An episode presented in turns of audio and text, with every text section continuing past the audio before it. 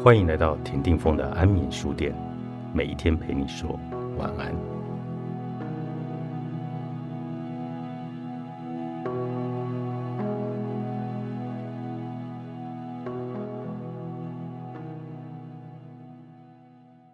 人生的梦想与目标常与工作和职业特性绑在一起，有时会让人感到沉重或压力。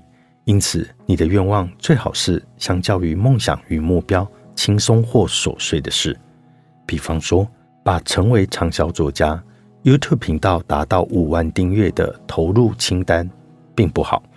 如果这些事对你的生活是不可或缺的，就应该分配到相应的目标。梦想与目标和愿望的清单应该共存的另一个原因是，他们能够建立有机的合作关系。主角不可能是一个人拍出精彩的电影。他需要有人跟在主角后面，偶尔带给观众一些有趣的场面，那就是配角的责任。因此，如果你只怀抱着工作或职业目标生活，生活就会变得非常的艰辛。你需要制定能够让自己轻松享受生活的愿望清单，把各个愿望像垫脚石一样穿插于主要的目标之间。这么一来，就能够绘制出维持梦想目标和愿望清单平衡的梦想地图。英文有一个词是“工作与生活平衡 ”（work-life balance）。work 是指梦想和目标要处理的工作，不过这里的 life 不是指一般的生活，而是特别的指休闲生活。我们把它理解为游戏、小确幸或者娱乐会更精确。简言之，工作与生活的平衡可以解释为在地工作的总量与休闲生活总量之间来取得平衡。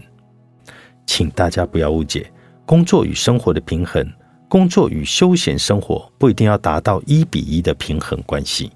我建议把工作想成是与休闲生活和谐的组合。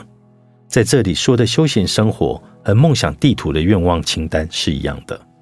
只有在我们和谐的安排人生的梦想与目标，和带来生活的从容与活力的愿望清单，才算完成了真正的梦想地图。工作与职业目标如果成就比较高，生活也过得从然不迫，那么这就是抓住平衡的生活。这是我们要追求的领域。我们要适当的协调工作与职业的成就，与生活愉悦，让生活来变得幸福。大家不要小看替生活提供余裕的愿望清单，它会变成在实现梦想与目标的过程中提供更有尽力的能量。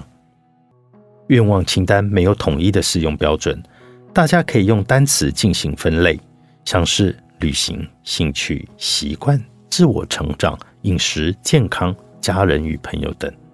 还有在整理愿望清单的时候，正向的奖励与利他的礼物时。要以自己会遵守的约定为主，就像我说的，愿望清单是为了让你尽可能体验胜利者效应而设，因此你要删除心底实际不了的愿望。不过，也不要用消极的心态去制定清单，请你以现在的年龄为起点，把容易遵守的愿望放在不远的未来，把实践吃起来有些吃力，却是人生中想要尝试一次的愿望。把它摆到较远的未来。一夜梦想地图，作者柳石泉，彩石文化出版。